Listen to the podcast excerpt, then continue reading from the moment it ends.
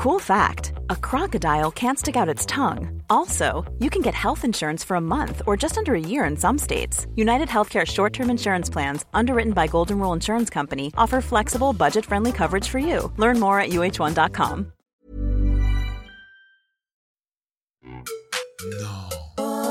Nous savons des choses, nous ignorons d'autres choses, nous doutons de certaines choses. Souvent, on se demande si c'est vrai. Je suis Muriel Florin et vous écoutez Si c'est vrai, le podcast du progrès où les scientifiques répondent à vos questions. Le diable, à quoi ressemble-t-il? Agressif et rouge de colère. Il prend toutes les formes, un diable. hein. Toutes les formes, hein. Rouge, des cornes et un air méchant. Je suis Philippe Martin, je suis professeur d'histoire à l'université Lumière Lyon 2. Ma spécialité de recherche, c'est l'histoire des dévotions entre le XVIe et le XXIe siècle. J'ai écrit avec un collègue, Nicolas Diochon, Rencontre avec le diable, anthologie d'un personnage obscur. Il y a beaucoup de films où on voit le diable avec des grandes ailes, une telle abominable, mais c'est tout. hein. Pour moi, ça- en dehors du cinéma, euh, ça n'existe pas, donc euh, je vois pas de personnage. euh, Est-ce que le diable existe? D'abord, qu'est-ce que c'est que le diable? Fondamentalement, le diable, c'est une victoire d'une pensée occidentale. Parce que euh, c'est en Occident, héritière du monde juif, qu'est née l'idée de ce personnage tout-puissant avec presque, pas tout à fait, mais presque autant de pouvoir que Dieu. Pourquoi? Parce que dans les autres religions, les euh, divinités, les dieux, les forces cosmiques, ce que vous voulez, ont toujours des ennemis. Mais ce ne sont pas des ennemis de même force. Tromba à Madagascar, Zahar en Éthiopie, Esprit Tarot en Mélanésie, Iblis dans le Coran, etc. Aucun n'a la puissance du diable. Aucun n'a cette force. Alors certains disent c'est à cause de Jésus. Parce que quand on a construit le discours sur Jésus, Jésus étant une des facettes de Dieu, il fallait obligatoirement que son adversaire soit quelqu'un de solide, pas un petit mage, un petit magicien, un petit chose comme ça qui embête le monde. Non, mais une puissance importante.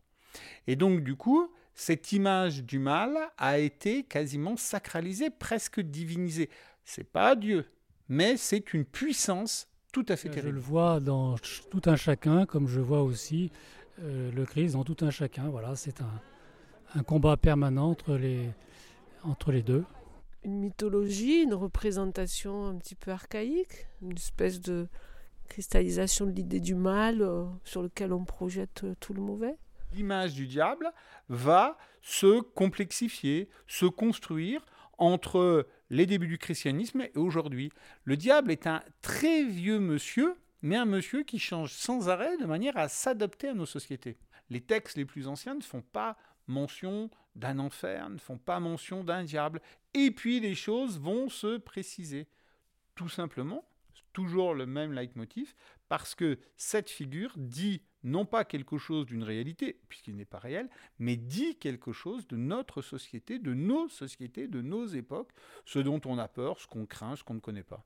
Par exemple, au moment où la peste va toucher l'Europe, au XIVe siècle, le diable va être une explication du mal et on va le représenter, la peste et la mort. Chaque époque se pose des questions, chaque époque répond à ces questions de manière à ce que le diable devienne à la fois l'explication, voire l'excuse d'un certain nombre de malheurs. Voilà, des trucs moyenâgeux avec des cornes, une grande queue. euh. Euh, un peu comme un bouc. Je vois un homme euh, plutôt jeune, plutôt beau et assez attrayant justement. C'est vraiment que des images, c'est représenté souvent sous un être euh, fourchu. euh, Le diable est à la fois une figure humaine et une figure non humaine. Comment peut-il s'éloigner de l'homme? Tout simplement parce qu'il va devenir hybride. Ça, c'est quelque chose de fondamental. Tout ce que Dieu fait est simple, et tout ce qu'il ne fait pas est compliqué. Voilà, une vache, on peut la manger dans le monde juif parce que c'est simple, ça mange de, l'herbe. Un cochon, c'est compliqué parce que ça mange des légumes, ça mange de la viande, euh, etc. Et donc, très vite dans l'Ancien Testament, il y a l'idée que tout ce qui est compliqué n'est pas du plan divin. Avec le diable, c'est la même chose. Le diable, pour les chrétiens, doit être quelqu'un de compliqué, en ayant une apparence qui n'est pas une apparence humaine Le diable va prendre un certain nombre d'apparences qui sont des apparences animales.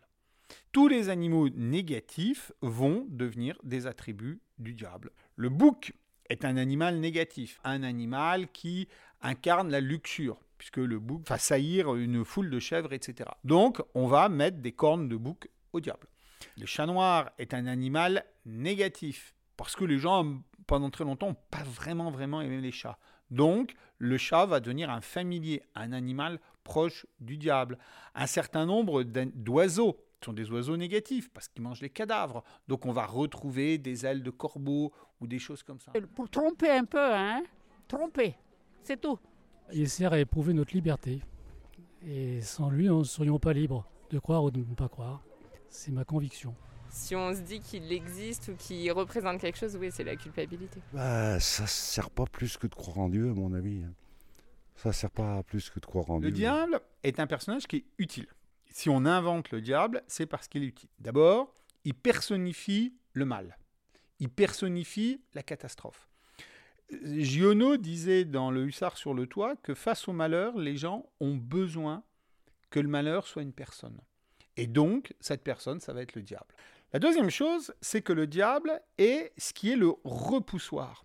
C'est-à-dire qu'il est l'antithèse de tout ce qu'on devrait être. Par exemple, on mange salé. Donc le diable ne mange pas salé. Le diable est sale. Le diable, normalement, va sentir mauvais. Le diable va être quelqu'un qui a des relations sexuelles complètement débridées. Et on est une société qui, à partir du XVIe siècle, est une société où les corps sont relativement bridés. Donc finalement, le diable est le portrait de ce qu'on ne doit pas faire.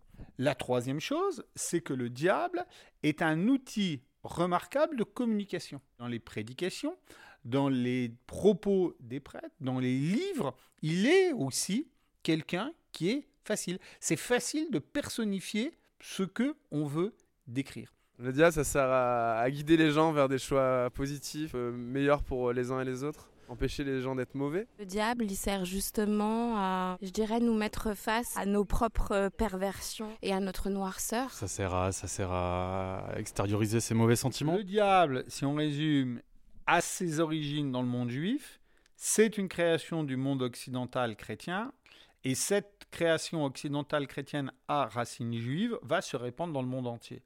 Comme l'Europe s'est répandue dans le monde entier, comme l'Europe a diffusé un certain nombre de manières de penser dans le monde entier, le diable s'est diffusé dans le monde entier. Quand les Européens sont arrivés dans un certain nombre de pays, ils ont vu des représentations de divinités, des divinités qui faisaient peur aux gens. Donc ils ont dit, c'est le diable.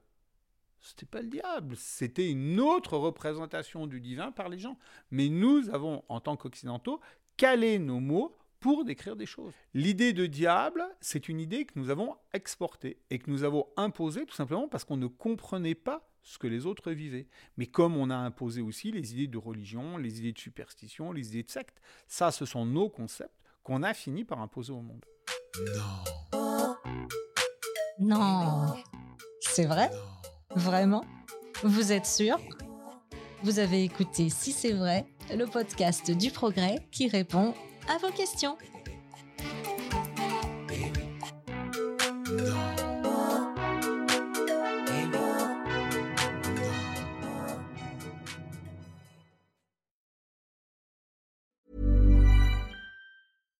Hi, I'm Daniel, founder of Pretty Litter. Cats and cat owners deserve better than any old fashioned litter. That's why I teamed up with scientists and veterinarians to create Pretty Litter. Its innovative crystal formula has superior odor control and weighs up to 80% less than clay litter.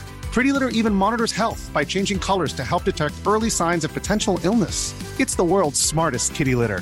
Go to prettylitter.com and use code ACAST for 20% off your first order and a free cat toy. Terms and conditions apply. See site for details.